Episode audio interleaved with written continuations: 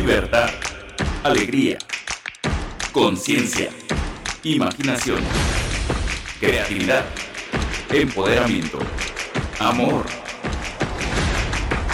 Esto es Amar Abierto con Lidia Pérez. Hola. Hola a todos y muy bienvenida, muy bienvenido. Esto es, ya sabes, un festín del alma. Eh, tú sabes que en Amar Abierto eh, tenemos un gran compromiso con crear este espacio para que tú eh, te relajes, te nutras, expandas tu conciencia, aprendas cosas interesantes y, y formes parte de esta comunidad de crecimiento real, de crecimiento de adeveras. Y ya veis que, cada programa es, yo, digo que es un gran regalo, porque traemos invitados eh, extraordinarios. Eh, ya sabes, en Amar Abierto siempre traemos un invitado del más allá y un invitado del más acá. Y en general, bueno, siempre nuestros invitados tienen esto que llamamos una actitud eh, generosa, abierta, íntima, preciosa. Y hoy, hoy ya sabéis también que el programa tiene tres secciones, la primera que llamamos Amar Abierto, la otra que llamamos Conversando abiertamente con y la última que llamamos Cuento sin cuento. Y hoy iniciamos con un pequeño tema, yo quiero compartirte una convicción que por cierto es una convicción que tenía Nabil Godard y Joseph Murphy y, muchos eh, investigadores del siglo eh, antepasado y el siglo pasado. En el caso de Nabil Godard, que ya te contaré, es, una historia fantástica. Nabil Godard nació en, la isla de Barbados, en las Antillas Británicas, y eh, él era, te cuento esto porque es interesante los detalles que te voy a contar. Él era eh, hijo de una familia de nueve hijos y una niña, y él era el cuarto.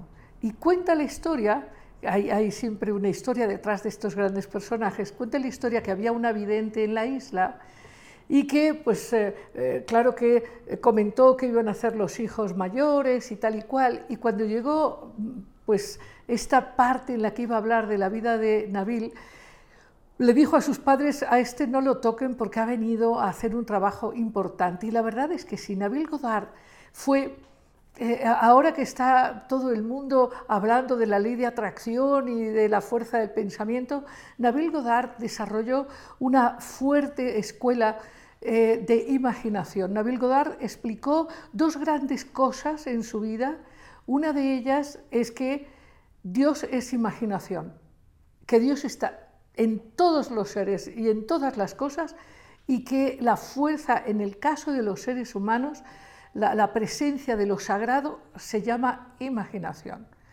Claro que enseñó más cosas. Luego, eh, él, em, pues a los 22 años, se fue a Inglaterra, se casó, tuvo un hijo que se llamó José y formaba parte de una compañía de danza. Y ahí estuvo con eh, la primera esposa unos años y luego se divorció. Y eh, una cosa interesante que le ocurrió en su vida, que, si os interesa cuento más, es que eh, a él pues eh, lo, claro que lo tomaron para entrar al servicio militar y finalmente él no estaba muy por estar en el servicio militar y logró finalmente eh, salirse del servicio militar y que lo trasladaran a Estados Unidos. Allí tuvo una experiencia interesantísima. Allí conoció a su segunda esposa, tuvo una hija que se llamaba Vicky y eh, bueno, pues él seguía con sus intereses eh, de búsqueda, le interesaba, por supuesto, estudiar todos estos temas que tienen que ver con el misterio y con lo desconocido. Y tenía un amigo al que él no le daba mucha, mucha importancia, le parecía que era un amigo bondadoso, pero que no, no, no pensaba muy bien. Pero este amigo le dijo, tienes que ir con Abdullah, tienes que ir con Abdullah. Resulta que entonces fueron con Abdullah. Y Abdullah era un, hombre negro, de, ascendencia negra, que era también judío, que daba conferencias sobre cristianismo esotérico. Pero eh, eh, cuentan que cuando él llegó a la primera conferencia a ver eh, a Abdullah, Abdullah, sin haberlo conocido previamente, se acercó a él y le dijo, estás llegando tarde, deberías haber llegado aquí hace seis meses. Y yo te tengo que enseñar unas cosas y cuando te las enseñe yo ya me voy. Bueno, esto es una historia que podemos creer o no, pero no deja de ser interesante el vínculo entre Nabil Godard y Abdullah. De hecho, a mí siempre me ha interesado estos vínculos que tienen estos grandes eh, impulsores del pensamiento, del arte. En general, siempre hay una conexión, una conexión con un otro. Creo firmemente que hay una cadena de hombres y mujeres a lo largo de la historia que van llevando como en los Juegos Olímpicos una antorcha. En este caso es una antorcha de sabiduría profunda, de compromiso moral, en fin. El caso es que Nabil Godard aprendió de Abdullah, igual que Joseph Murphy, que es muy conocido Joseph Murphy, acerca del subconsciente y su función, en fin.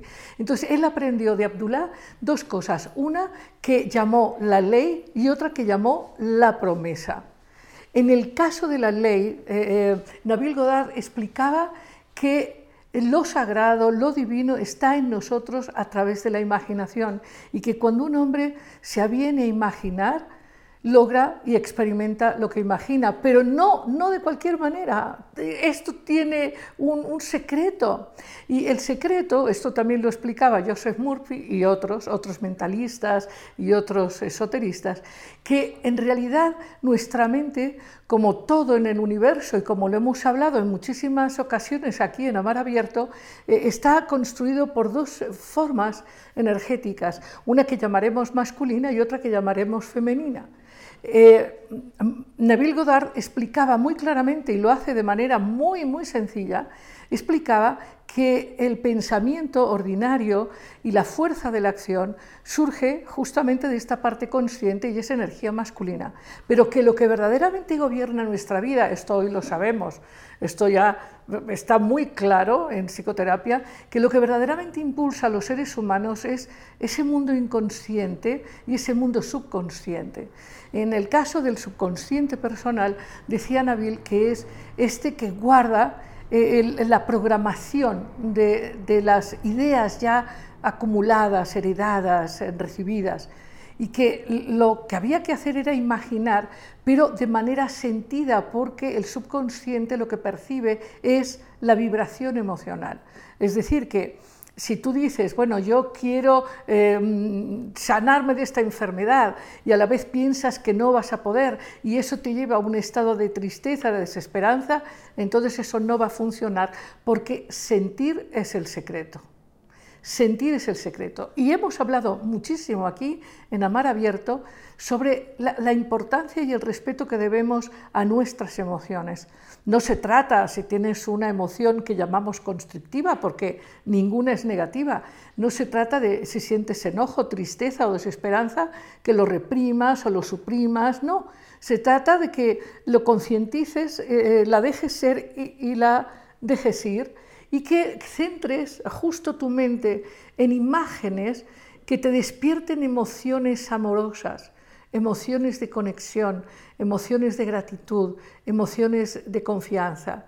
Eh, de hecho, sabéis, hay ahora un, instituto muy famoso internacional que trabaja la coherencia entre el cerebro y el corazón. Es una manera de decir eh, la mente racional y esta mente subconsciente. Y, claramente la, ciencia hoy sabe que cuando tú tienes una imagen que te produce ternura, que te produce conexión, que, te produce confianza, tu ánimo se transforma de manera total. En fin, ya sabes, e, estas eh, introducciones a, estos espacios de mar abierto tienen como finalidad ir nutriéndote de conocimientos que son verdaderamente importantes. Claro, tú, yo, todos los que hemos experimentado especialmente en estos años, el impacto de las emociones, sabemos que todo esto no es una invención. De hecho, después de Neville y de Joseph Murphy, ha habido muchísima gente que ha trabajado eh, eh, estos aspectos de eh, la metafísica, de la mente sobre la materia. Es, es un conocimiento que todos los que han pasado por aquí del más allá, desde Einstein, Jung, en fin, todos, todos, eh, desde eh, Lincoln, todos los que han tenido un impacto importante en el mundo saben que es muy importante imaginar lo desconocido, traerse de lo desconocido elementos que resuelven los conflictos del hoy, pero hacerlo con confianza, con compromiso. Entonces te decía que él, eh, hay, muchos escritos de Nabil Godard que si te interesan puedes acceder a ellos, están a disposición en Internet. Él, hablaba de cosas eh, muy claras. decía, por ejemplo, que considerando que el motor de tu vida es tu subconsciente, no es tu mente racional, es tu mente subconsciente, que sabiendo esto, hay momentos, esto lo sabemos también hoy científicamente, que, cuando tú estás en estado alfa, es decir, cuando tus vibraciones cerebrales bajan, se hacen más lentas. Cuando tú estás a punto de dormirte o, cuando estás despertando, a punto de despertar, es un momento muy importante para conectar un buen sentimiento y sembrar el deseo con la condición de que cuando tú siembras el deseo, tengas la emoción y el sentimiento de que eso ya es una realidad. Eh, lo plantea como eh, no solo la capacidad de imaginar para crear la realidad, que en síntesis Neville dice imaginar es crear, eh, sino que lo que él plantea es la importancia de abrir el corazón para recibir dejar de estar defendidos ante la realidad, vivir más en conexión con eso que llamamos divinidad o con ese mundo espiritual. Bueno, la verdad es que eh, leer a Neville es fascinante, es fascinante. Eh, eh, tiene esta parte del hombre que investiga, pero que a la vez tiene grandes sentimientos estéticos. No hay que olvidar que empezó su vida como bailarín, fue un hombre pues, pues, no ordinario, obviamente, en su época en fin, tuvo, vida, tuvo en su vida pues, muchos distintos trabajos, o sea, eh, eh, eh, después de conocer a Abdullah, que es este encuentro que te digo que a mí me parece fascinante y que pues, me confirma, mm, como en todos los que he conocido, estos amigos que te digo que tenemos todos a, a lo largo de la historia de la humanidad, todos, todos, desde Bruno, ya sabes, mi Bruno, mi Giordano Bruno y cualquiera que tú busques, eh, siempre hay conexiones con formas de tradición, con formas de sabiduría que, subyacen a, la vida del ruido y de la cotidianidad. Bueno, pues entonces Neville Goddard habla de que imaginar es crear y que el secreto de la imaginación está en sentir eh, gozo por eso que imaginas y certeza de que eso ya sucedió. Eso decía Neville Goddard. Y es una cosa interesante porque tú lo puedes poner a prueba con pequeñas cosas, pero como él dice, eh, hay que hacerlo según eh, este, este manera, porque si tú imaginas, pero tu sentimiento es opuesto, no es congruente, la cosa no te va a funcionar y te vas a, a enojar o a desesperar y eso no funciona. Aquí el asunto es que no se trata de negar las emociones constrictivas, insisto, se trata de, tener imágenes, conectarte con imágenes que sean inspiradoras para un buen estado de ánimo y que, te permitan eh, disolver la separación generada por el miedo. Luego, Neville Goddard habrá de otro tema, que es un tema más orientado al esoterismo cristiano, él en todas sus conferencias metafísicas asocia muchas de las enseñanzas de la Biblia, en ese caso él tiene esta orientación o este lenguaje y, plantea que hay una gran promesa para todo ser humano que, que, se resuelve en la medida en que el ser humano deja de sentirse separado de eso sagrado. En fin, como ves, nuestro invitado del más allá es genial, pero tenemos aquí un invitado del más acá que también es genial. Ya verás, porque además es un joven intrépido al que también le gusta Nabil Godard. Y yo dije, bueno, es un, hombre de la comunidad Amar Abierto que dijo, yo quiero estar ahí porque los jóvenes tenemos que estar. Yo dije, pero por supuesto que tienes que estar aquí. Así que en un minuto estaremos conversando abiertamente con Marlon. Bueno, pues estamos aquí conversando abiertamente con Marlon Guerrero. Él es, eh, un joven guerrero que tiene mucho que contar y que coincide con muchas de las propuestas de Amar Abierto Y, él, mismo dijo, bueno, pero ¿por qué no tienes jóvenes ahí? Digo, pero ¿cómo no? Por supuesto, queremos mucho auditorio joven y además también muchos participantes jóvenes. Y, Marlon, bienvenido. Marlon, Marlon Guerrero, ¿eh? bien guerrero, un guerrero, ¿eh? un guerrero especial. Te quería yo contar que, bueno, estos, estos tatuajes que tienes, quiero que los enseñes aquí. Enséñalos a esa cámara, por favor. ¿Sí se ven? ¿Se ven esos tatuajes que tienes? Sí se ven, ¿verdad? A ver, a ver. Muy bien. Muy bien. Bueno, ya se han visto los tatuajes, ¿verdad? Muy bien. Entonces, Marlon, es que me, llama mucho la atención. Eh, yo he hecho muchos trabajos, de hecho, trabajé con un, sociólogo, Víctor Alejandro Payá, eh, hizo una investigación de grupo, un trabajo sociológico sobre los tatuajes, sobre todo, por ejemplo, en las cárceles, en fin. Pero tú, a ti, a ti porque digamos que el tatuaje es la definición de, una identidad. Sí, marca, marca un nivel de personalidad bastante único. A ver, venga, cuéntanos, cuéntanos. Sí se le oye bien, ¿verdad? Sí. Muy bien. Entonces, cuéntanos. En mi caso, eh, las, las, posturas en las que están son bastante específicas. Porque tú lo sabrás, Lidia, tenemos un animal espiritual. Ajá. tenemos uno muy guapo aquí. Pero también tenemos uno guía. La diferencia está en que el animal espiritual es aquel al, que encarnamos por última vez en el plano animal y el animal guía es aquel que nos orienta ya más allá de, más allá del plano físico inclusive. En mi caso, mi animal espiritual es el dragón. Por lo tanto, el dragón representa básicamente todos los elementos. Aire, tierra, fuego, agua, etc. Entonces, el lado derecho, tú lo sabrás, lado masculino, lo que decreta el pararse enfrente de algo y darlo.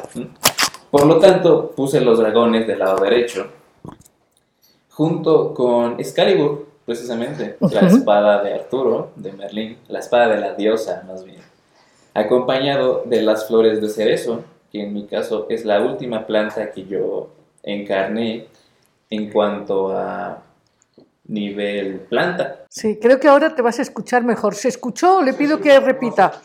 Se escuchó muy bien, vale, perfecto. Muy bien, muy bien. Entonces, pues ya... Me, hablabas, Marlon, me hablabas de que para ti los tatuajes significan una, identidad especial y que tú tenías en tu mano, dinos de nuevo, porque para que me quede a mí más claro.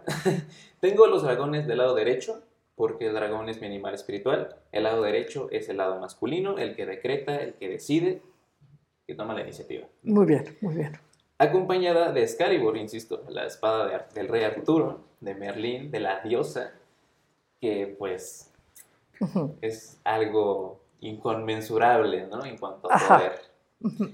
Junto con flores de cerezo, que en el plano planta, en el plano hierba, fue la última planta que yo encarné, un árbol de cerezo. Del lado izquierdo está mi animal guía, que sería el lobo, acompañado de los elementos precisamente. Eh, fuego, aire, tierra, etc. Junto con el doble tetaedro de las ARIS, la técnica de teletransportación, teletransportación tanto física como emocional, como teletransportación, tal cual. Yo digo que son una marca de personalidad porque principalmente el lugar donde esté el tatuaje es qué tan visible es y qué tan no lo es. Muy bien, cuéntanos eso. Precisamente yo elegí las manos porque, por dos razones. En primera, por razón personal, me gustan mucho estéticamente, pero por razones más profundas, entramos en el tema de los sueños, por ejemplo. La técnica de Don Juan, de Carlos Castaneda, de verte las manos en los sueños, es, el, es clave para para soñar. Para soñarlo. Entonces, pues qué mejor lugar que las manos para tener a mis animales espirituales, mis animales guías, y verlos todo el tiempo. Entonces, en cuanto, regresando al tema de los tatuajes, Ajá. Insisto mucho en que el lugar recalca bastante bien el propósito del tatuaje. Cuéntanos más. Para mí, insisto, las manos es algo que vemos todo el tiempo. Porque yo no, yo no le encontraba mucho caso cuando, cuando me hice mi primer tatuaje. No le encontraba mucho sentido al punto de que muchos me decían, oye, es que tienes que hacerte uno más pequeño, donde no se vea, porque no sabes si te va a gustar o no. Yo estaba seguro de que me iba a gustar, yo estaba seguro de que iba a estar bien hecho, yo estaba seguro de lo que yo quería. Y al final resultó lo más llamativo. Esto- esto- sí, muy bien, muy bien. Ahora, dime una cosa. Esto son tatuajes grandes, debe haber dolido mucho. Sí, bueno, ¿Cuántas Eh, horas te llevó cada uno de estos? los cuatro llevaron ocho horas. Ocho horas. Ocho horas. ¿Con o sin anestesia? Sin anestesia. Directo. Uf. Dime, ¿cuánto dolió eso? Pues varía bastante dependiendo de la zona. Por ejemplo, en las muñecas. Ah, Sí, yo creo que sería la parte donde más duele, que es pues donde está más cercano al hueso. Entonces, pues las agujas duele más. duelen bastante. ¿Y elegiste un buen profesional? Sí, la verdad es que sí estuve buscando un buen rato y entre referencias de amigos y familiares que ya estaban tatuados, me dijeron, no, ¿sabes qué? Él tiene el estilo que estás buscando, él tiene el look, La habilidad. la habilidad, el diseño. Ahora, fíjate, fíjate que, bueno, tú eres un hombre muy joven, tienes 20 años. 20 años. 20 años. Hay mucha gente que se tatúa eh, el nombre del novio, de la novia, y, y- y- y la vida cambia. Y, y esos tatuajes que no reflejan una esencia profunda, evidentemente constituyen un problema después. Sí, pasan ya a un segundo plano en cuanto a importancia personal, justamente. Eh, bueno, tú lo has escuchado. Para mí es bastante complicado explicar qué significan los tatuajes, ¿no? Porque todas las personas me lo preguntan. Todas, todas, todas. Y a ti te encanta. Sí, Hay una parte que a ti te encanta. sí, hablarlo me es mi hit. Lo malo es que esta clase de temas pues no se pueden platicar con Sí. cualquier persona. Aquí en Amar Abierto se puede.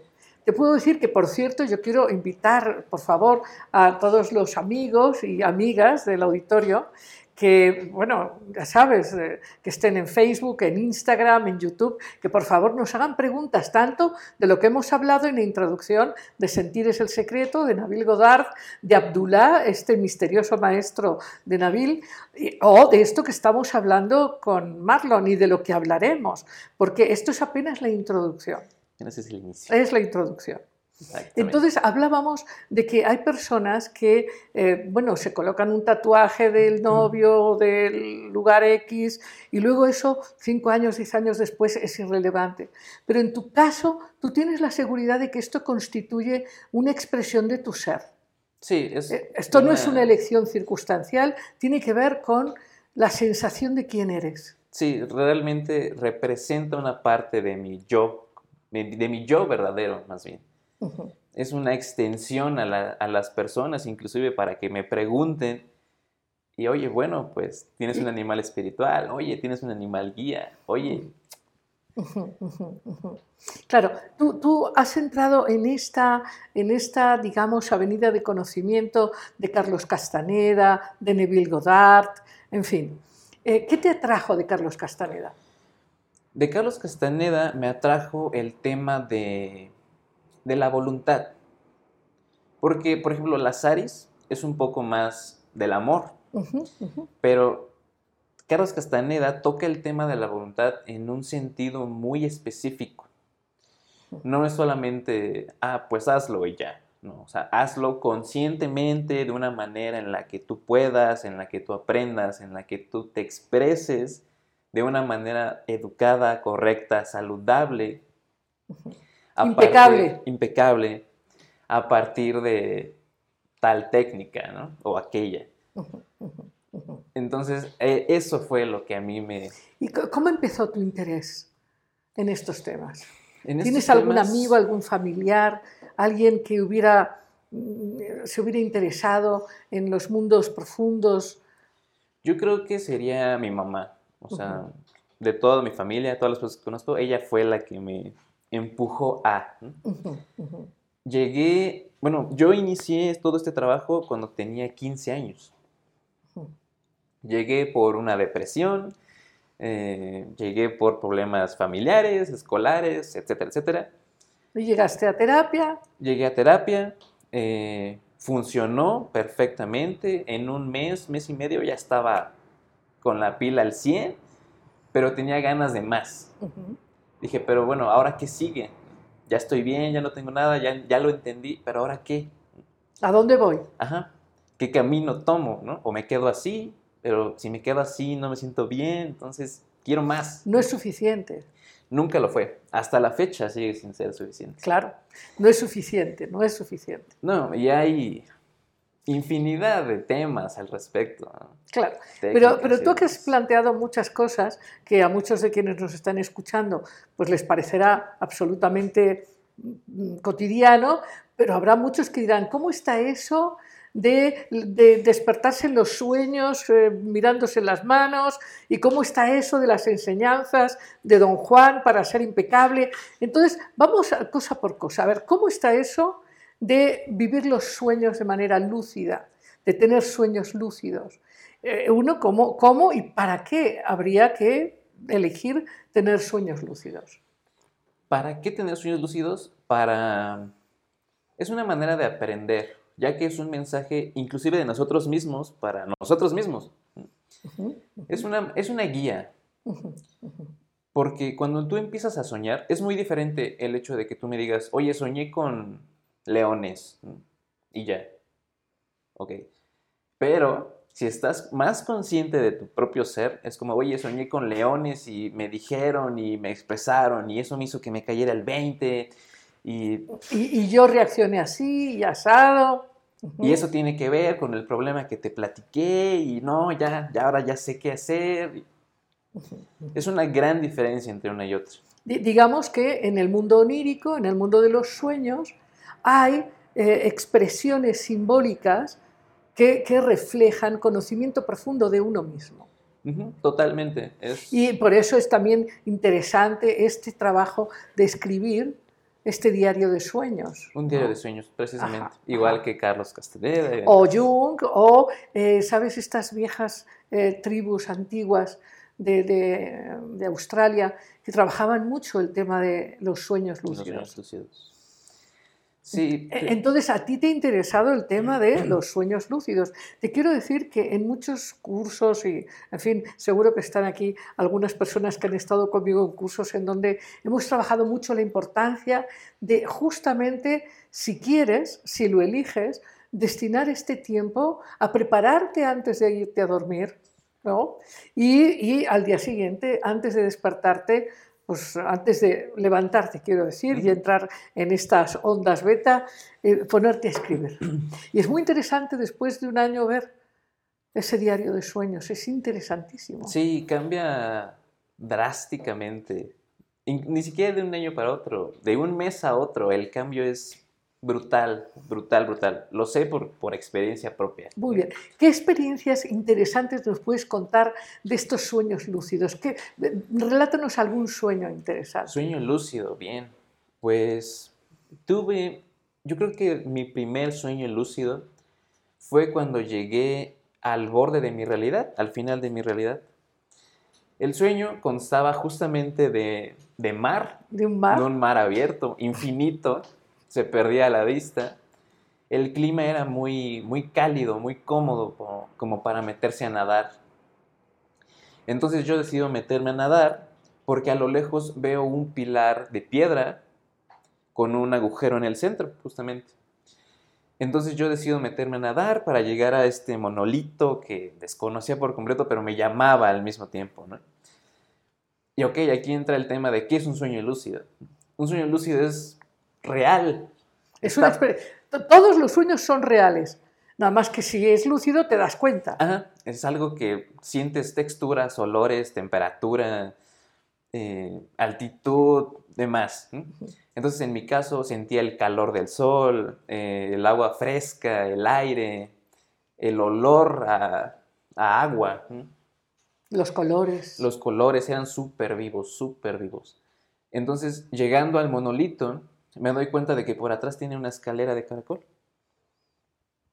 en la cual decido subir y en la cima había una mujer que me dice, felicidades, acabas de llegar.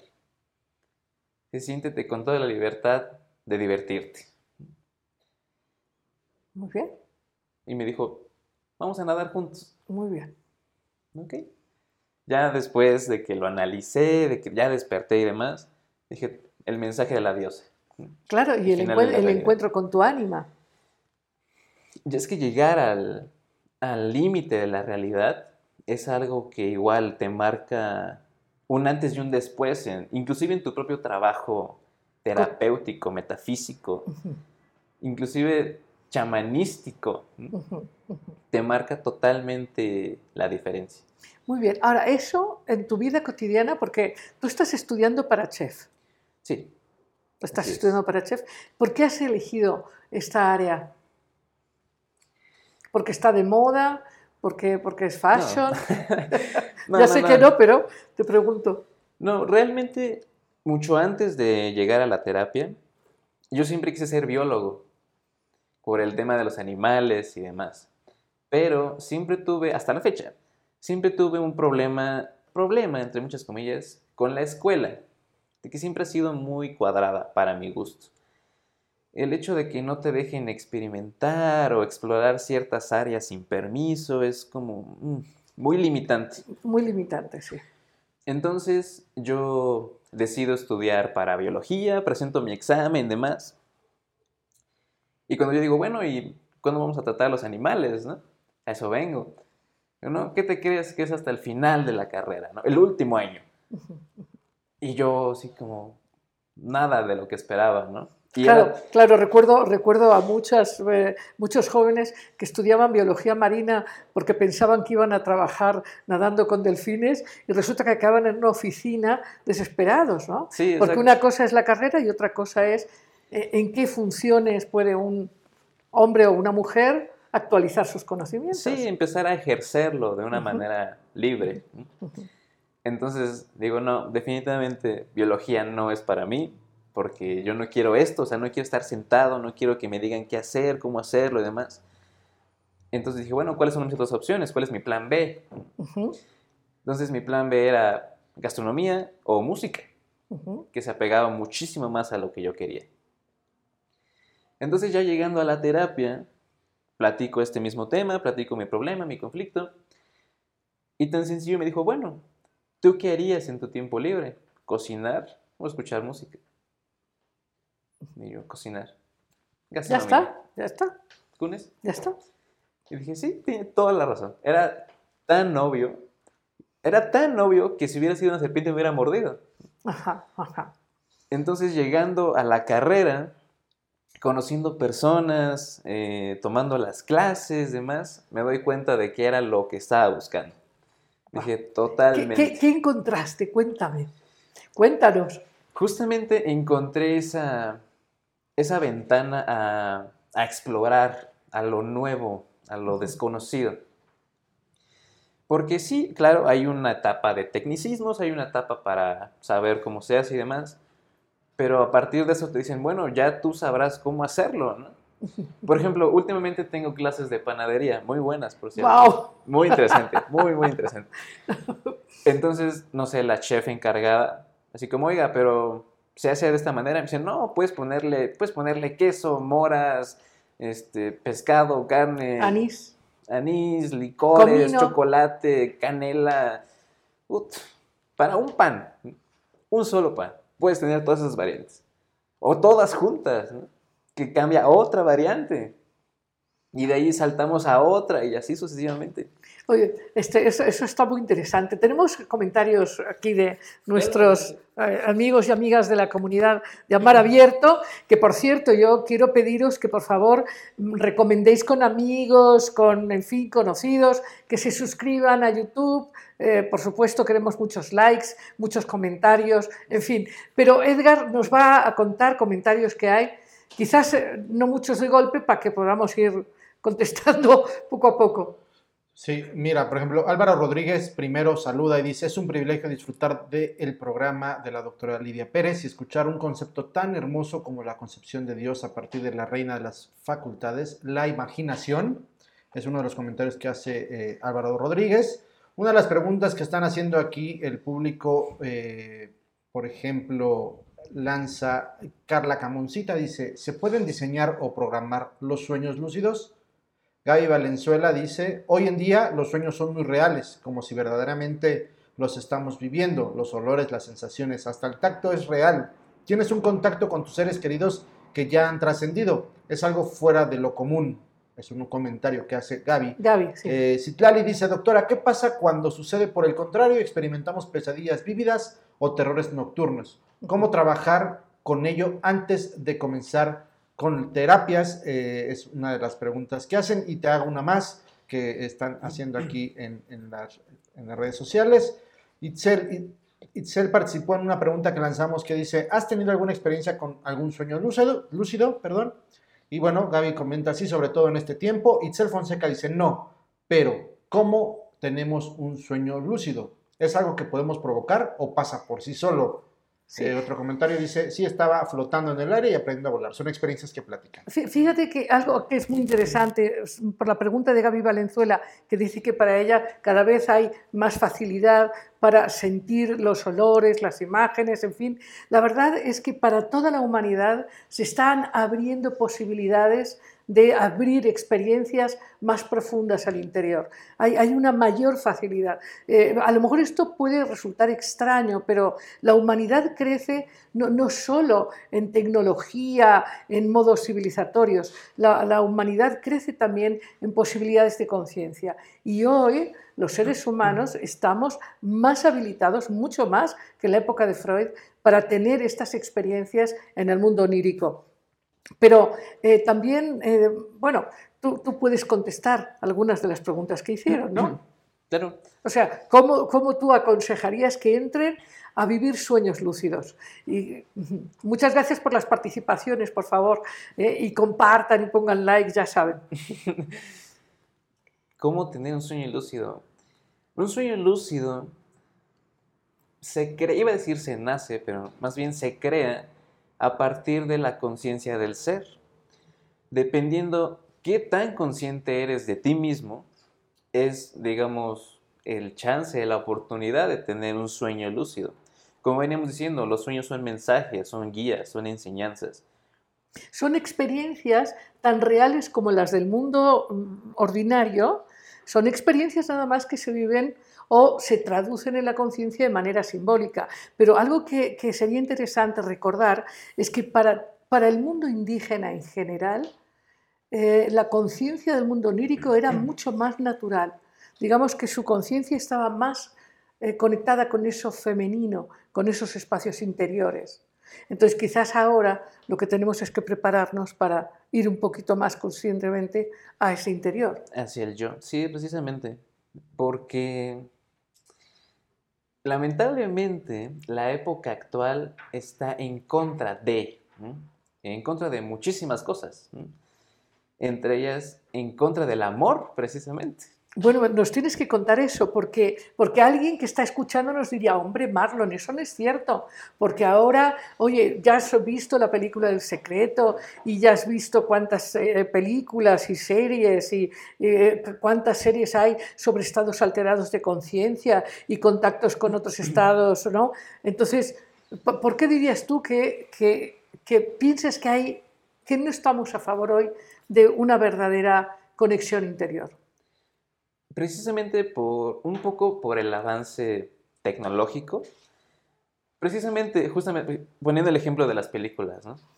mucha gente tiene la ideología de pues si ya lo hicieron en la película, ¿para qué lo hago yo, no? Ahí está, punto. ¿Para qué le muevo si ya lo dijeron? ya está, lo creo, lo consumo y ya, ya fuera. precisamente están en contra del trabajo propio. ¿no? Todo el mundo espera que alguien llegue y, oye, te falta trabajar eso. No es cierto. Tú estás mal. Bueno, ok. Entonces, la gente está en contra de eso porque cuando lo ven, se niegan. Así sea una película, ¿cuántas veces hemos escuchado? Solo son efectos. Ay, estaba muy chafa. Ay, tal. Ok, sí, pero más allá de eso, ¿qué sacaste de la película, no? ¿A dónde te lleva a ti? ¿A dónde te llevó? ¿A qué conclusión? ¿Qué conclusión te trajo? ¿no? ¿Qué decisión tomaste a partir de verla? Pero, pero dinos, por ejemplo, ¿tú cómo le haces para entrar a los sueños lúcidos? Hay, sí hay muchas, hay muchas técnicas para programarlo, eso sí. Pero tal cual es programarte a ti mismo en el lapso en, que, en el que te quedas dormido, tal cual decretarlo, quiero un sueño lúcido, quiero un sueño lúcido, quiero un sueño lúcido, quiero un sueño lúcido.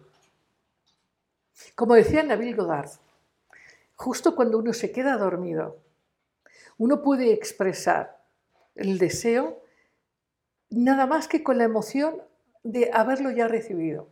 Saber que cuando tú dices, esta noche voy a tener un sueño lúcido, me abro a mi sueño lúcido y me entrego, ¿no? Precisamente. Aunque te puede salir a la primera como no te puede salir a la primera. claro, hay que tener constancia. Es toda una disciplina el hecho de hacerlo. Todo, todo esto es toda una disciplina. Entonces, respondiendo a la pregunta, ¿cómo puedo tener un sueño lúcido? Con Queriéndolo, disciplina, deseándolo, queriéndolo. yendo hacia él. Ajá, ajá. Entonces, esa es la mejor manera de... Y, hablabas tú hace un momento de eh, tener conciencia de- del yo, eh, de los otros mundos en los que vivimos, ¿no? Es decir, no- tú no puedes tener un sueño lúcido si no das espacio a concebir que el mundo onírico es un mundo importantísimo, tan o más real, donde hay muchos niveles, muchos mundos que tú puedes visitar, ¿no? Exactamente. Una, una frase de las Aris que les comparto es que te dice, tienes que meditar al menos una vez al día, máximo cinco. No, si es más de dos o tres, eso ya Máximo ya no. cinco. Sí. Así, muy exagerado. Pero sí tener la capacidad de, de saber, fíjate que hablando de, de los sueños y los sueños lúcidos, y desde la vía de Castaneda o de Jung o la vía de las tradiciones antiguas, eh, es- a mí me parece muy interesante, por eso Castaneda se vuelve relevante en este caso, que las comunidades indígenas en todo el planeta han trabajado sueños lúcidos. Sí, Ha- Han, han entendido que hay otros mundos eh, que, que están en este. Regresando un poco al tema de, de estar en contra de algo, la gente pone la excusa de que no puedo meditar porque tengo que ir a trabajar. No puedo meditar porque tengo tarea. No puedo meditar porque tengo que hacer un pago. Lo hago mañana, lo hago mañana, mañana. Y así están.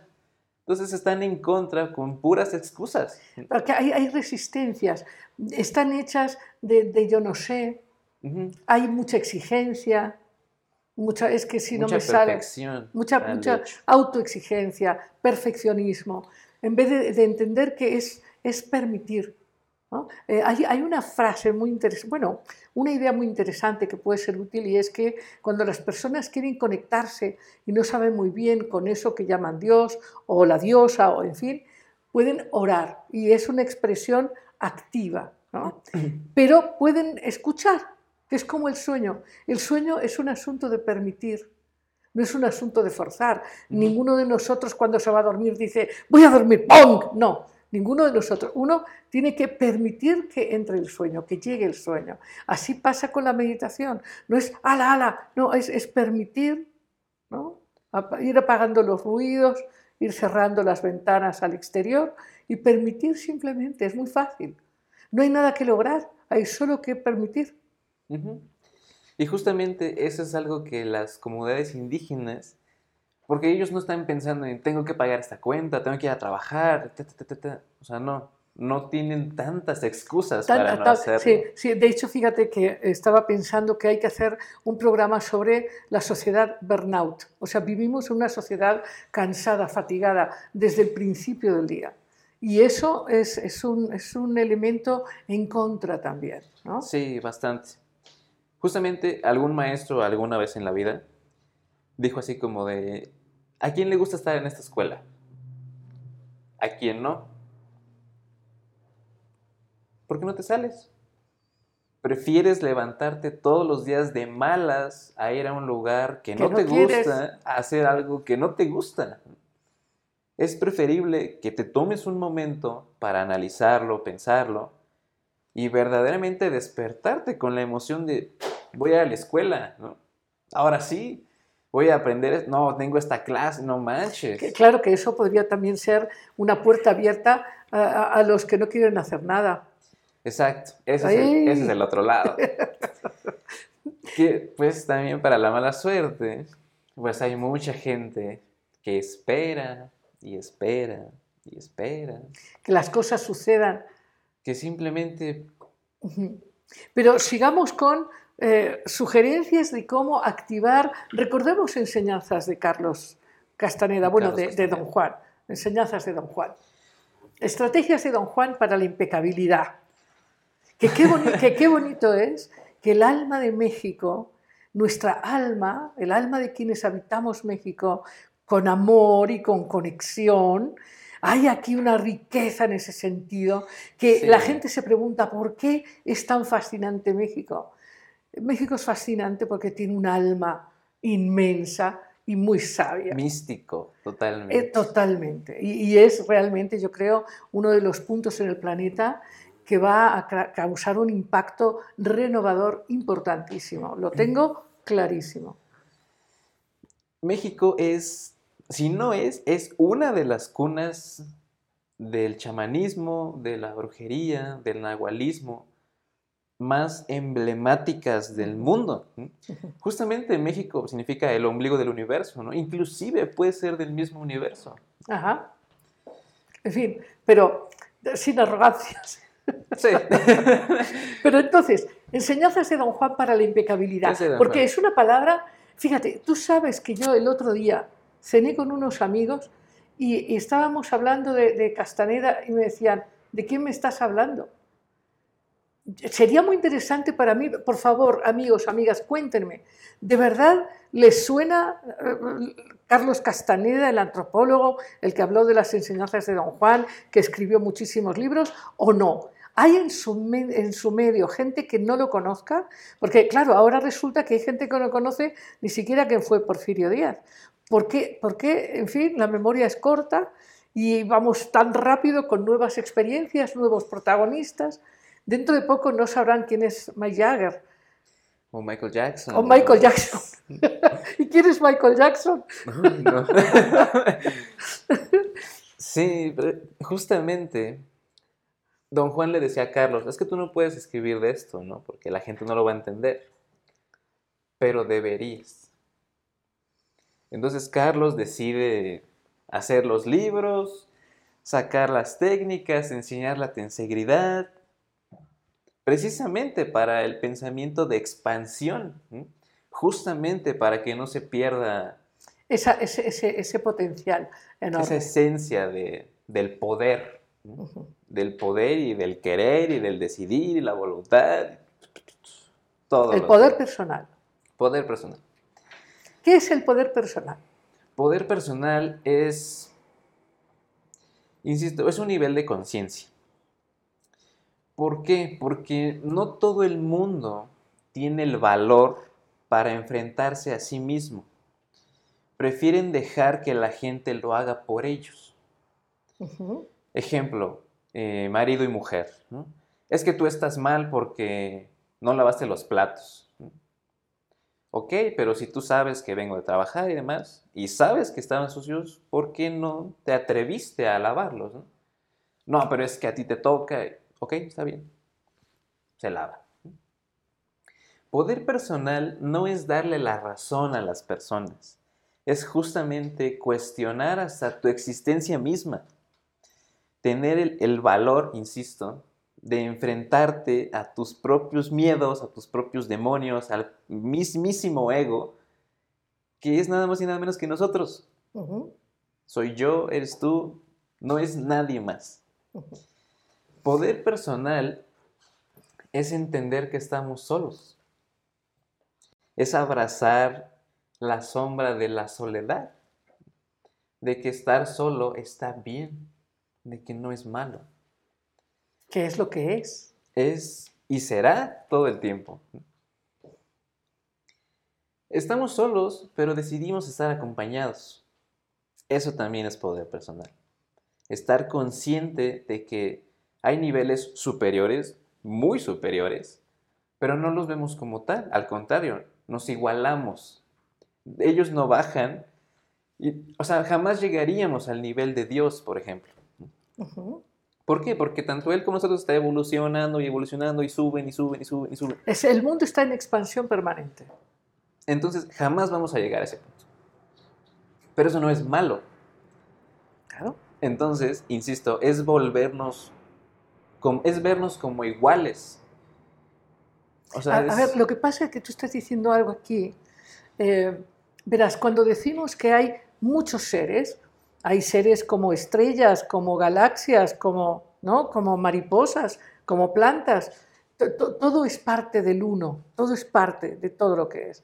Entonces, no se trata de competir, exacto. no se trata de competir. Yo, yo diría que este poder personal es el poder de asumir la propia existencia y las propias elecciones de manera responsable.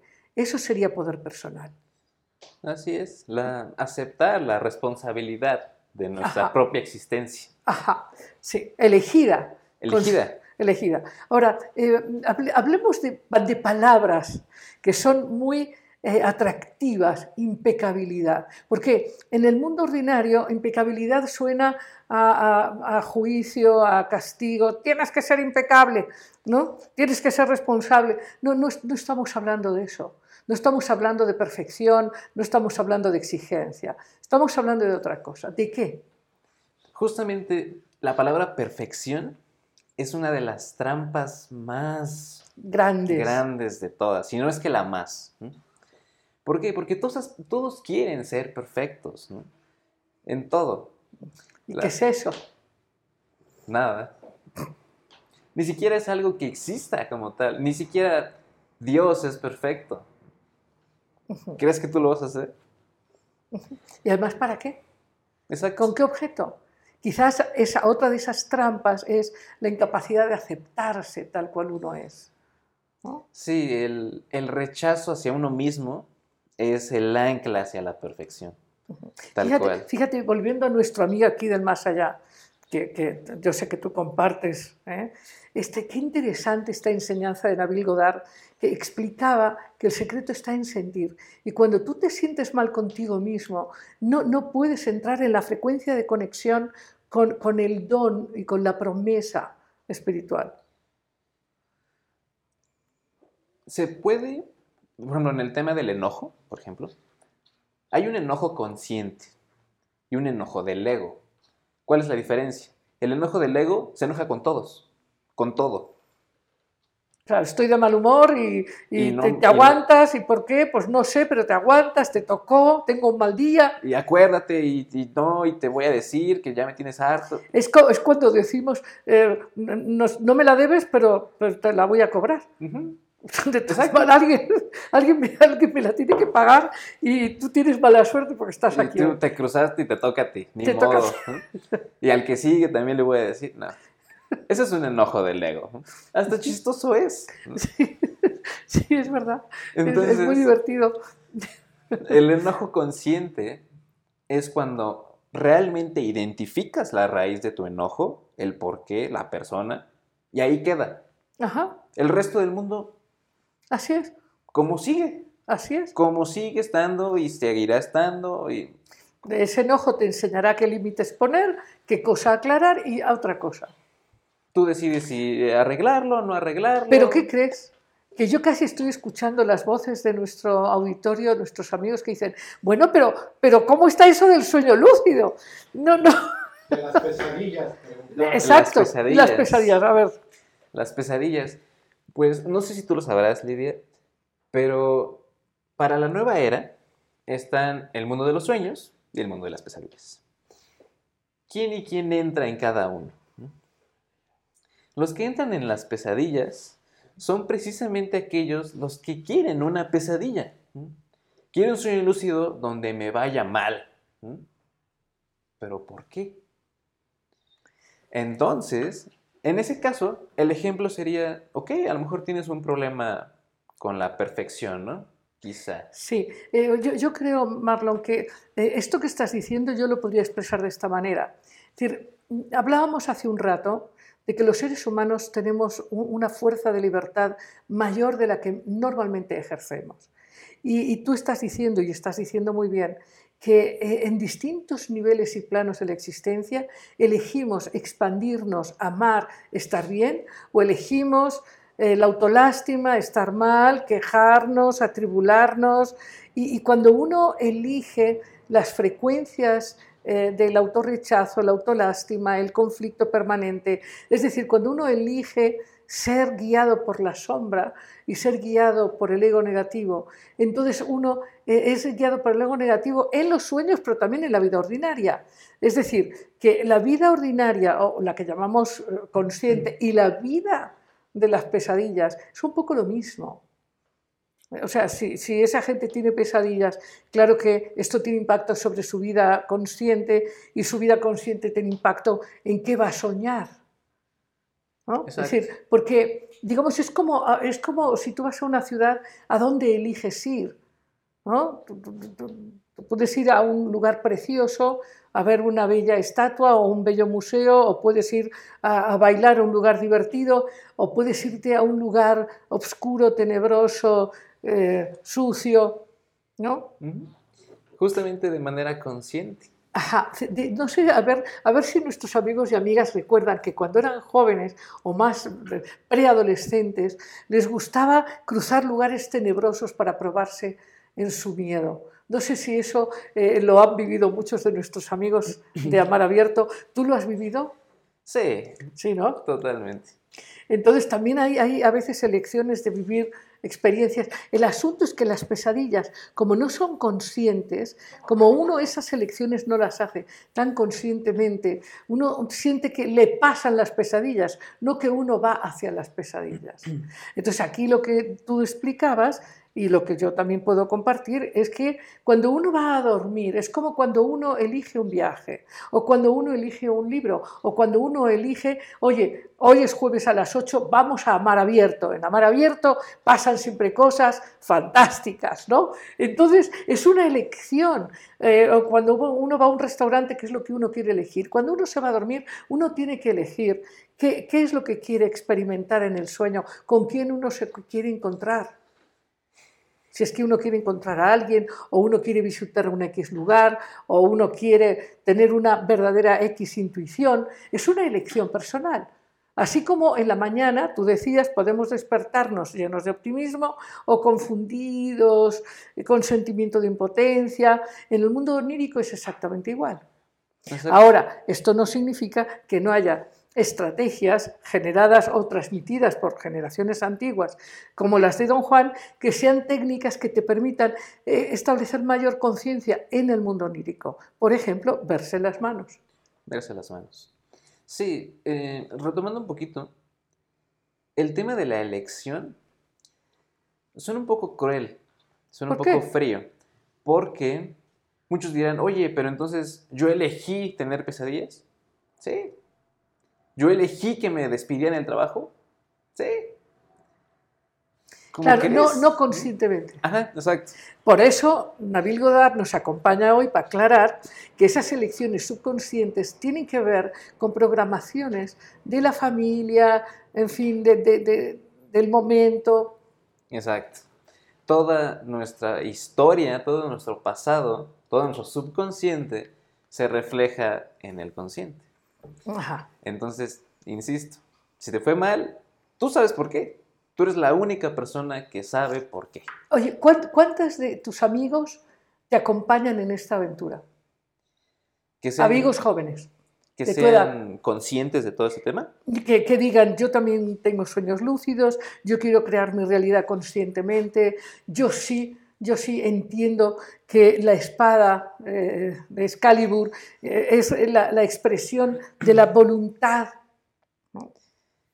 Ahora, fíjate que aquí hay una cosa interesante, porque tú, tú dijiste la espada de la diosa, la espada de lo sagrado femenino. Y claro, todos recordamos la película Excalibur y recordamos cómo la espada va a la dama del lago. Ujú. ¿ok? O sea, esta parte simbólica yo creo que por lo menos está en el inconsciente de la mayoría, pero, pero la voluntad y la espada está asociada generalmente a la energía masculina, a la energía de la voluntad, de la acción. Sí, eh, bueno, respondiendo primero a la pregunta, pues amigos cercanos que estén con este tema, yo creo que cinco Bueno, no está mal, o un poco menos. no está mal. Pero precisamente la mayoría ha sido porque justamente han visto el resultado, ¿no? El cambio del que hablábamos al principio. El antes y el después. ¿no? Es como, ah, entonces, como veo Sí que sí funciona. a ver, a ver, cuéntame. O con el tema de los tatuajes, meramente, ¿no? O sea, es cuando tengo un animal espiritual. Ah, yo también tengo un animal espiritual. ¿Tú tienes un animal espiritual? Claro, claro. Oye, ¿y cómo lo descubro? Ya. Y entonces, retomando el tema de la espada, sí está vinculado al decidir y demás, pero también está el lado femenino. Porque el nombre completo de la espada es Excalibur, la espada que puede sanar todas las heridas. Ese es el nombre completo de la espada. Entonces, mucha gente diría, ok, pero es una espada, ¿no? ¿Cómo se supone que te va a curar si se supone que está hecha para herir? La contradicción física. O sea, de- Para establecer. Ajá, exacto. Entonces, justamente es eso. O sea, tú decides si tomar la espada o no para hacer algo que tú quieras hacer o no. Quiero cortar mi lazo con el pasado. Quiero cortar mi contrato con los hombres. Esa, esa iniciativa de hacer las cosas del lado femenino, de pues, lo voy a hacer así, ¿no? ¿Por qué no? Ok, o sí, sí, pero recuerda que también hay que ser sanos, ¿no? El lado masculino, que papacha, ok, tra- tranquilo, tal. ¿no? Si el lado femenino es justo este aspecto del que hablaba Neville, la imaginación. La, imaginación. La- una de las bases de- Asociada al agua, a los lagos, al de donde, mar. de donde surge la fuerza que luego se manifiesta en lo masculino. Por eso la espada sale del lago. Y luego, claro, es tomada por ¿no? Arturo y luego es devuelta por Arturo. Qué interesante este mito, ¿eh? Qué Sí, interesante, cómo nos apasiona. Amigos, amigas, nos apasiona el mito de Arturo. Arturo. Hay tanta sabiduría ahí, tanta sabiduría. Sí, demasiadas enseñanzas para cualquier aspecto de, de la vida, cualquier aspecto a que tomar en a- a- cuenta. hemos hablado, tuvimos eh, la presencia aquí de, de un invitado del Más Acá, eh, que también estuvimos hablando de Arturo, en fin, ¿no? Y, y hablábamos eh, de, de la mesa redonda como, como la presencia de algo extraordinario en el mundo de, Camelot, en donde la mesa redonda, como esta, ¿eh? es una mesa que, que permite establecer una cosa importantísima, que es por primera vez romper estas jerarquías patriarcales en donde el rey y los caballeros ocupan un mismo lugar. Es interesante. Esto de la mesa redonda es muy interesante. Demasiado. Inclusive es intimidad. Ajá, es completamente intimidad. Uno se ve con otro, el otro lo ve al otro, el otro se ve con el rey, el rey los ve. Así es. Es, es una presencia conectada, íntima. Tenemos Sí. un día que hablar largamente del mito del rey Arturo. El rey Arturo. Pero más, más técnicas sobre cómo sueños lúcidos. Sueños lúcidos. Pues también está la técnica un poco más lazariana de, de los tres soñadores. El que roba los sueños, el que crea los sueños y el que guarda los sueños. ¿Cómo funcionan? ¿Mm? El que roba los sueños es aquel que te quita justamente las pesadillas. ¿no? Oye, yo no quiero el sueño donde me están corriendo del trabajo, ¿no? toma, se lo lleva. Entonces, ¿qué quieres? Ah, ok, quiero tener el sueño de tener un trabajo donde Esté feliz. esté feliz, esté cómodo, este, paguen bien, ¿por, por qué no? Claro. Entonces, el que crea los sueños lo empieza a crear. Bueno, ok, pero ¿cómo? ¿M? O sea, ya, ya sabes que lo quieres, pero ¿cómo? Entonces, ahí interviene aquel que los guarda. Ok, lo vamos a guardar para que después de que tú rompas tu contrato con el dinero, por ejemplo, el sueño Claro, cuando tú hablas de romper el contrato, te estás refiriendo a que nuestra relación con los seres y las cosas está mediado por eh, eh, vínculos trazados en el pasado. Que, que podemos llamar contratos. ¿no? Cuando, por ejemplo, eh, un niño eh, hace el contrato inconsciente con eh, su madre de que nunca la va a abandonar.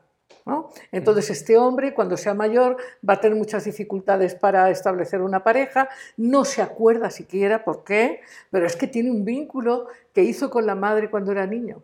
A eso se- le llamamos Ah, sí, contrato llamamos contrato. y ahí hay, hay que romper el contrato si es que se quiere casar. Exactamente. Ok. Y cuando hablas del contrato con el dinero, alguien que, eh, porque lo aprendió de sus padres o de su comunidad, que el dinero es malo, que la gente que tiene dinero es mala, que, etcétera, pues no va a querer dinero, tiene un mal contrato con el dinero, tiene que romperlo, ¿no? Precisamente. Muy bien. para Y entonces, y entonces ahí aparece el que guarda los sueños positivos, que entonces le dices, oye, hay que bajar eso de las posibilidades y de las potencialidades, hay que bajar eso a mi realidad onírica para luego bajarlo a mi realidad consciente. Exactamente. Que eso es interesante hablando de esto, porque hablamos de niveles de conciencia en donde podemos tener los sueños de manera onírica o a través justamente voluntaria, podemos tener sueños lúcidos en la vigilia a través de la meditación. Exactamente. Y lo podemos crear en, en la vida consciente, en la vida de todos los días, en esto que estamos también diciendo tanto, que hay que aprender de entrada, como tú decías constantemente, a tener cinco minutitos, 15 minutitos de no hacer nada, sin ninguna finalidad. Que es, es como entrar al portal de esa otra realidad. ¿no? Inclusive pongamos el escenario de que es que no tengo dinero, ah, eres millonario, es que no tengo amor, tienes esposa, es que no tengo para comer, ahí está la comida, es que ¿y ahora qué Ujú. sigue? no? ujú. Ah, ok, entonces ahora voy yo, ¿no? entonces ya, ya, no- ya lo tengo, pero pues ahora ya sé que eso no era lo que necesitaba. Que ese es, ese es otro gancho que tiene mucha, mucha, muchas, muchas personas, mucha gente. A ver, cuenta, ¿cómo lo ves? que creen que, por ejemplo, el hablando del dinero, creen que el dinero les puede dar acceso a. Como yo no necesito ir a terapia porque tengo dinero. Ejemplo muy común, o sea, Bueno, Los- ahí sí, ahí sí tengo que echar yo, bueno, tengo que expresar que he escuchado ya cada vez menos, cada vez menos, que es que los que van a terapia es porque algo traen, ¿eh? Tan locos. Yo digo que los que van a terapia son los que están más despiertos y entienden que hay cosas que aceleran muchísimo, es decir, hay, hay compromisos que aceleran eh, la felicidad, el desarrollo, la expansión, y eso es una buena terapia. sí, eh, por ejemplo, yo cada vez que decía, "Ah, es que voy a terapia, ¿estás mal? Estás mal, ¿verdad? ¿Estás triste? Yo no. Entonces, ¿para qué vas? Porque quiero aprender. ¿De qué? De mí. Ajá. sobre mí. Esa es la mejor experiencia que puedo tener. El saber sobre mí. Inclusive enfrentarse al, al uno mismo es una experiencia Importantísima. demasiado. Inclusive, Ahora, ahora, con razón dices que, que hay que tener, hay que tener eh, energía, porque, porque la mayor parte de las veces, aunque tengas a alguien que muy amorosamente te dice, oye, esta es una visión equivocada, oye, esta es una actitud equivocada, hay esta actitud adolescente que muchas gentes guardan a pesar de las décadas, en donde eh, la, la- la actitud es pelear, pelear, pelear, pelear, pelear, pelear. No es cierto, no es cierto, no es cierto, no es cierto, no es cierto. Sí, la famosa carrera loca, Lo conocemos así nosotros. Ajá. Que precisamente es eso, la esencia errónea de competir, de ser mejor que, de, que yo te voy a demostrar, te voy a, te voy a enseñar Que yo estoy bien. que yo no necesito ir a terapia. O, no, no- o lo que tú me dices no es verdad. O tú estás mal. Tú estás mal. Bueno, pero ¿por qué estoy mal? Porque estás mal. Ajá. Y luego, o sea, más allá de que estoy mal, pero ¿por qué? Entonces, entonces eh, a ver, ¿qué otras preguntas tenemos eh, aquí de nuestros amigos y amigas? Porque ¿sabes qué me preocupa? Me preocupa, ya son las 10 y 10, las 9 y 10. ¡Wow! Se nos ha ido el tiempo rápido. Dos preguntas más, si quieres. Eh, Dos sí, preguntas sí. más. Sí. Eh, bueno, de la pregunta que lanzaste tú sobre Carlos Castaneda, eh, dice, es uno de mis grandes maestros, dice Mónica Cuervo, y uno de mis amigos espirituales. A partir de él, mi vida es otra. Es uno de los que sí conoce. Qué bien.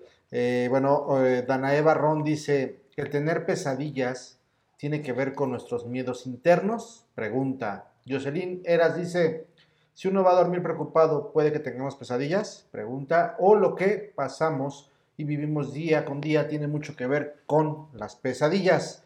Y otro comentario más dice, hay muchas creencias que- en torno a los sueños lúcidos que hasta involucran viajes ancestrales.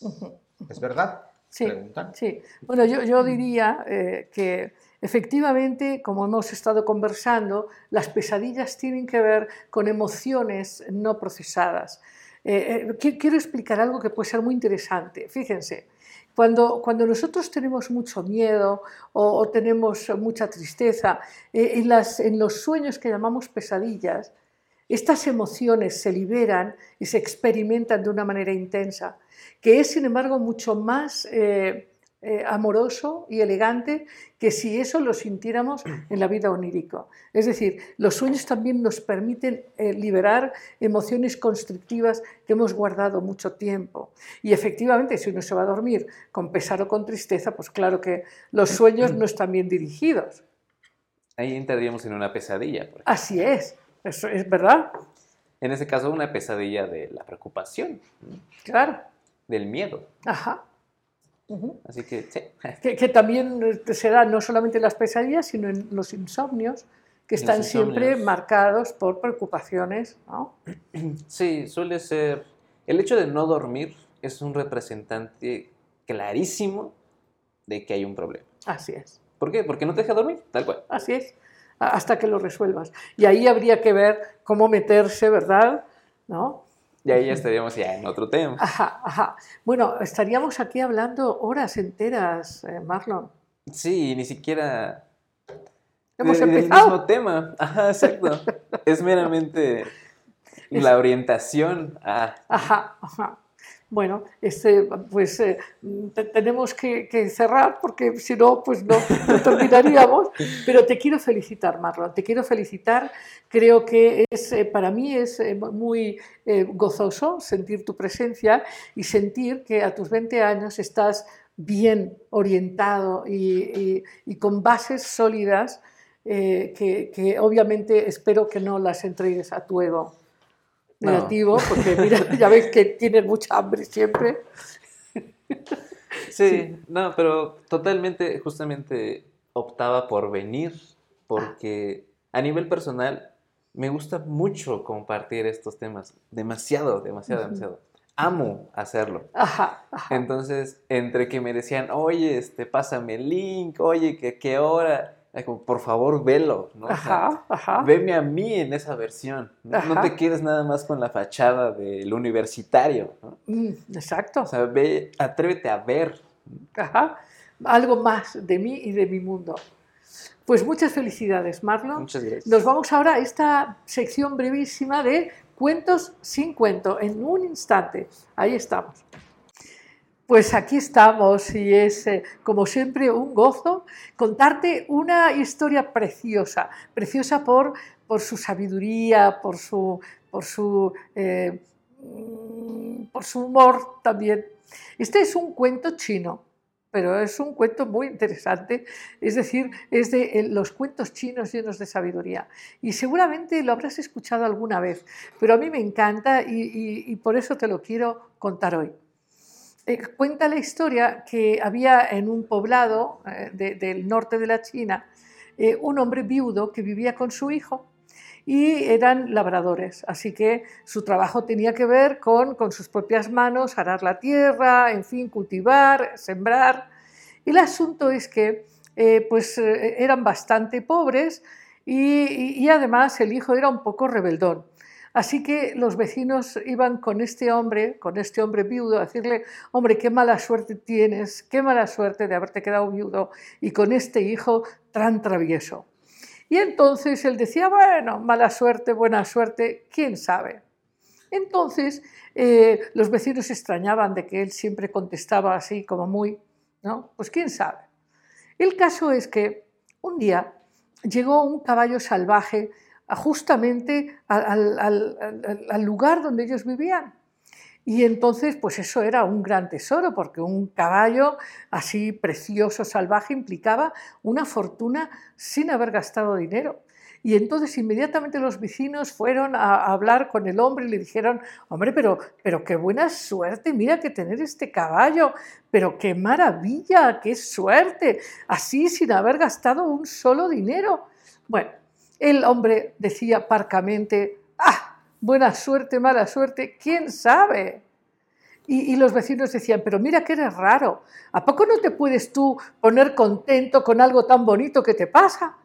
El caso es que, pues bueno, ya todos los vecinos se van a sus casas y resulta que el caballo, después de unos días de estar con el viudo y el hijo, el, caballo saltó la cerca y se fue, porque lo habían puesto en una cerca, claro.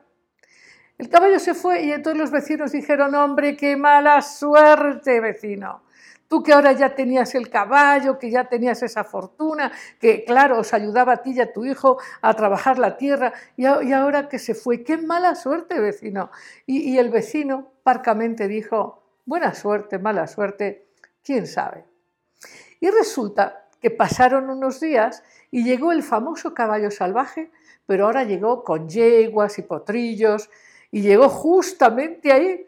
Y entonces, claro, se sorprendieron el padre y el hijo y claro, claro que los metieron adentro y claro, y cerraron la cerca.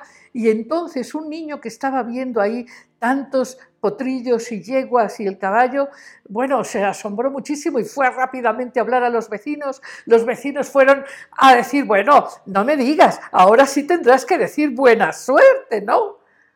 ¿Quién sabe? Buena suerte, mala suerte, ¿quién sabe? Y entonces los vecinos dijeron, pero mira que eres raro tú, ¿eh? Mira que eres raro, que no te puedes alegrar. ¿Qué pasa? Y se fueron.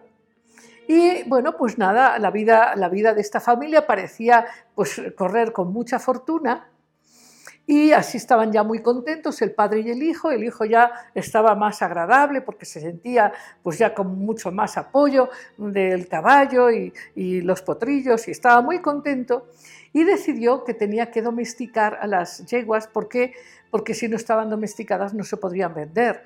No era lo mismo una yegua salvaje que una domesticada. Así que se puso a mirar cuál era la yegua más dócil, según él, y se sube la yegua más dócil y ¿qué creéis que pasó? Que dio un bueno que levantó sus patas y lo tiró y se oyó el... se rompió la pierna. Y entonces, bueno, pues llegaron los vecinos, oye, pero qué mala suerte, ahora que, estaban, ahora que estabais tan abundantes, que tenéis el caballo, las yeguas, los potrillos, ahora que tu hijo se quede sin poder caminar, es mala suerte. Y el hombre dijo, mala suerte, buena suerte, quién sabe. Bueno, ahí estaba el hijo, este, este hijo adolescente, yendo ya para joven adulto, ahí estaba acostado en la cama, entre que leyendo, entre que mirando por la ventana, bastante aburrido. Y en esos días que él estaba postrado totalmente, llegaron los hombres del rey a recabar a todos los jóvenes del lugar porque había iniciado una guerra y necesitaban muchachos para la guerra. Y entonces llegaron los soldados a la casa del viudo y, dijeron, necesitamos llevarnos a su hijo, que porque la guerra... Y él dijo, bueno, pues adelante, llévenselo. Y claro, los condujo a la habitación donde el hijo estaba con la pierna entablillada, completamente acostado, y obviamente dijeron, a este no nos lo podemos llevar, es un estorbo. Y entonces lo dejaron. Y entonces, ese día llegaron los vecinos, vecino, se han llevado a nuestros hijos a la guerra y el tuyo se ha quedado aquí. ¡Qué suerte tienes, vecino, qué suerte! Y nuestro amigo protagonista dijo lacónicamente, buena suerte, mala suerte, quién sabe. Y colorín colorado, este cuento se ha acabado. Y te espero el próximo jueves, no faltes. Libertad, alegría, conciencia, imaginación, creatividad, empoderamiento, amor. Esto fue Amar Abierto con Lidia Pérez.